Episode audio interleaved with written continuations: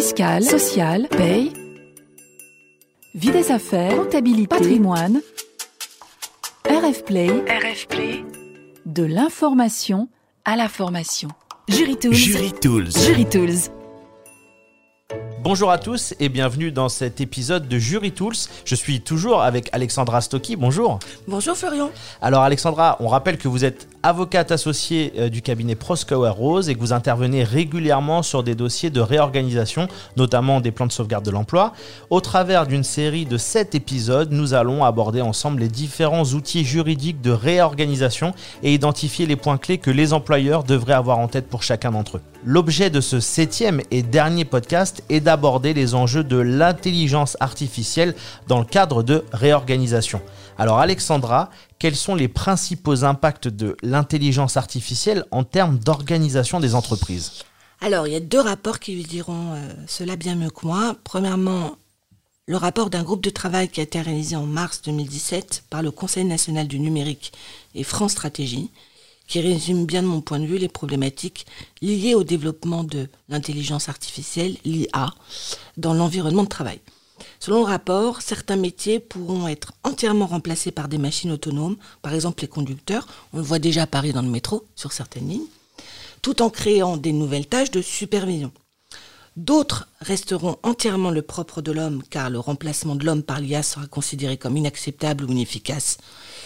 Et dans d'autres cas, sans doute les plus nombreux, des formes de coopération homme-machine verront le jour dans des environnements de travail où les IA seront des partenaires, des assistants, plutôt que des remplaçants.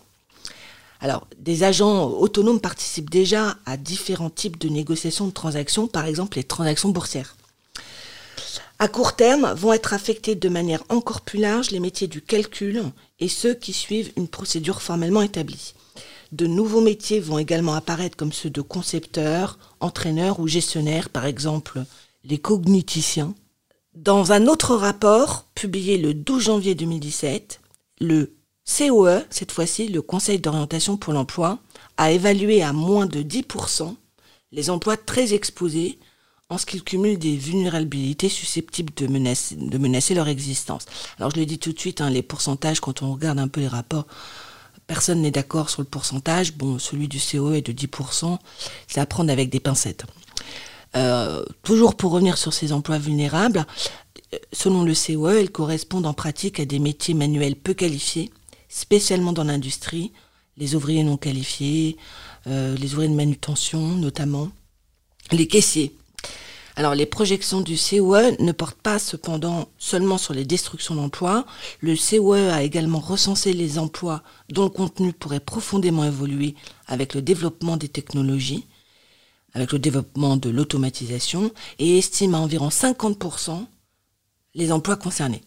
Parmi les métiers les plus susceptibles d'évoluer figurent, selon le COE, plutôt les métiers de service, alors comme les conducteurs, on en parlait tout à l'heure dans notre rapport, les employés de l'hôtellerie, et de la restauration, les aides à domicile. C'est vrai que moi, j'ai vu un reportage sur euh, un restaurant euh, qui fait des pizzas où euh, toute la fabrication des pizzas était automatisée, ce qui était assez hallucinant.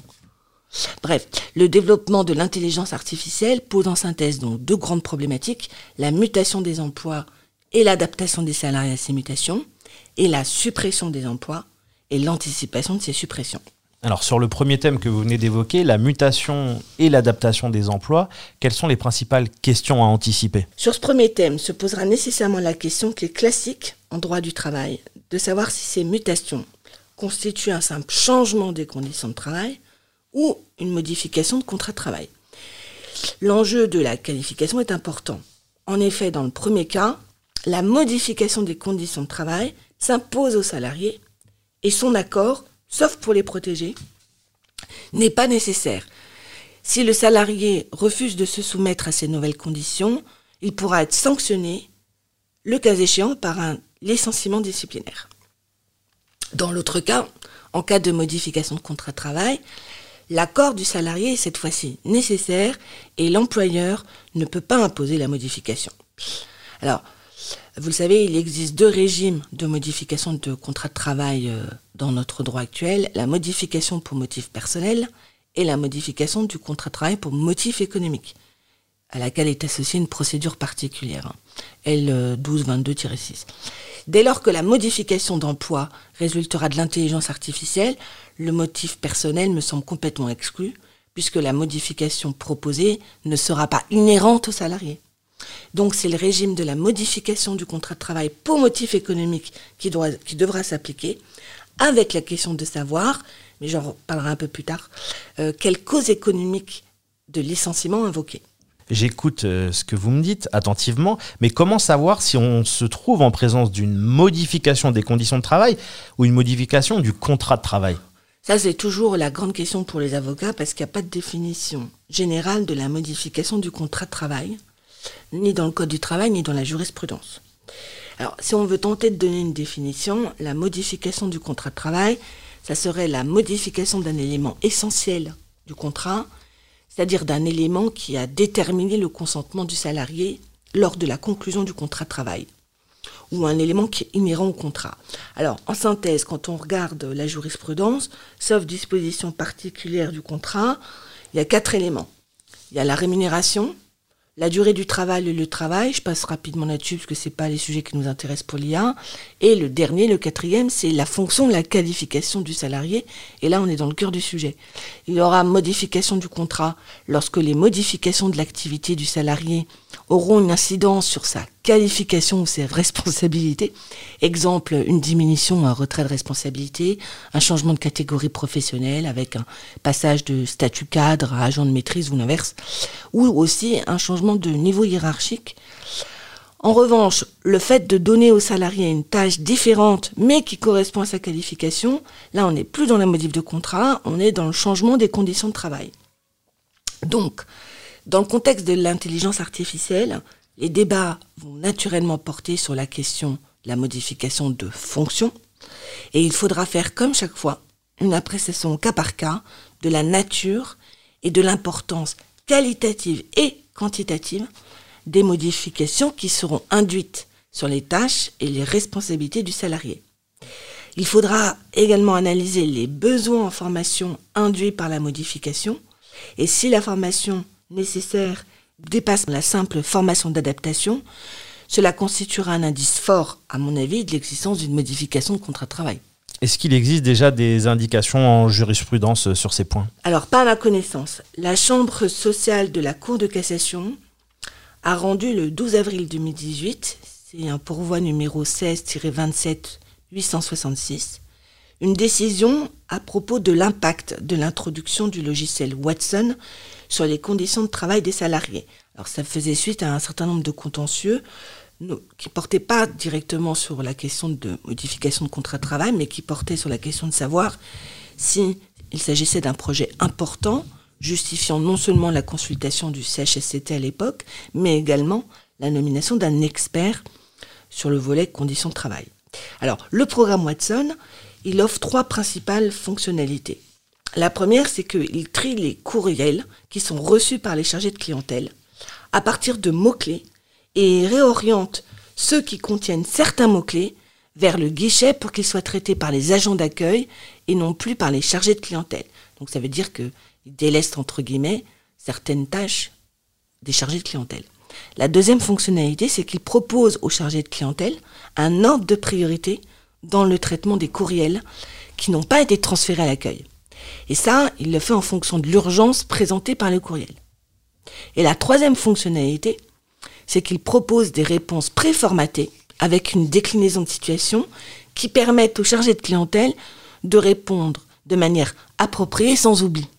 Alors, la Cour de cassation a approuvé les juges d'avoir estimé que l'introduction de cet outil ne constituait pas un projet important justifiant pour le CHSCT le recours à un expert dans la mesure où cette technologie provoquait, je cite, des conséquences mineures dans les conditions de travail directes des salariés dont les tâches vont se trouver facilitées. Alors, même si la Cour de cassation n'avait pas déterminé si l'utilisation du programme Watson induisait une modification du contrat ou des conditions de travail, on comprend à travers cette décision que l'introduction de l'IA dans l'entreprise peut n'induire qu'un impact minime sur le travail des salariés et n'impliquera donc pas forcément une modification importante du contenu de l'emploi et donc du contrat de travail. Je pense que ce qui est clé sur ces sujets, de toute façon, ce sera de savoir exactement comment ça fonctionne. Parce que moi, j'avais étudié toutes les décisions liées à cet arrêt et ce qui était frappant, c'était de voir que d'un juge à l'autre, en première instance, les décisions étaient radicalement opposées. Et ce qui en ressortait, c'était que si les juges n'étaient pas convaincus que c'était pas anxiogène comme système, ils donnaient raison au CHSCT. Et ça, ça sera vraiment clé d'essayer de comprendre à chaque fois. Je pense qu'il n'y a pas d'autre moyen de s'en sortir, de toute façon. Alors, on a vu cette première thématique donc, qui concerne le contrat de travail. Et la deuxième thématique dont vous parliez, c'était les suppressions d'emplois. Exactement. La question principale sera celle de la cause économique de la suppression. En effet, pour rappel, l'article L1233-3 énonce qu'un licenciement pour motif économique peut résulter non seulement de difficultés économiques ou de la nécessité de sauvegarder la compétitivité, mais également de mutations technologiques. Alors, ça veut dire que le motif des mutations technologiques, c'est un motif autonome des autres et il n'implique pas en principe de démontrer, par exemple, l'existence de difficultés économiques. Alors, la question sera de savoir si telle évolution résultant de l'intelligence artificielle constituera une mutation technologique. Et de nouveau, le terme ne fait l'objet d'aucune définition dans le Code du travail, ni en jurisprudence. Et à ce jour, il y a très peu de décisions sur ce point. Et les décisions semblent souvent contradictoires. Je vais vous donner un exemple. En 2001, la Cour de cassation a considéré que le changement des conditions d'exploitation d'un service informatique lié à l'acquisition d'un nouveau matériel et de nouveaux logiciels constituait une mutation technologique. C'est un arrêt numéro 99-44.686.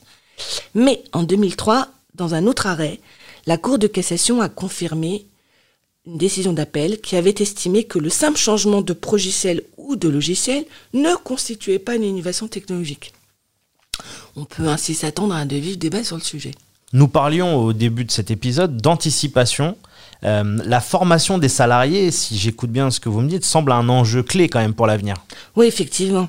Afin d'accompagner la reconversion professionnelle des salariés, le plan de formation de l'entreprise sera un dispositif clé, tout comme la GPEC que nous avons vu dans notre précédent podcast. Alors, ce rôle d'anticipation est clé afin d'éviter les plans sociaux dans le futur. La question du contenu de l'obligation de formation de l'employeur lorsque le salarié ne dispose pas des compétences pour accomplir les nouvelles tâches qui lui seraient confiées devra également se poser. À ce jour, l'employeur a uniquement l'obligation d'assurer l'adaptation des salariés à l'évolution de leur emploi. Et il doit veiller au maintien de leur capacité à occuper un emploi au regard de l'évolution des emplois, des technologies, etc. C'est l'article L6321-1. Mais cette obligation n'impose pas aujourd'hui à l'employeur d'assurer au salarié une qualification qu'il n'a pas. Est-ce que demain, il aura l'obligation d'aller plus loin? Il faudrait une modification euh, législative sur ce point, mais par la GPEC et la négociation, il serait aussi possible d'aller au-delà dans l'objectif, une, nouvelle fois, hein, d'éviter les PSE. Nous arrivons au terme de cette euh, série Jury Tools euh, avec vous, Alexandra Stocky, euh, consacrée à la réorganisation. Je vous propose de pouvoir réécouter les sept épisodes pour vous faire une idée bien précise des outils juridiques à votre disposition. Merci beaucoup, Alexandra. Merci, Florian. Retrouvez tous les podcasts de RF Play et plus encore sur rfplay.fr.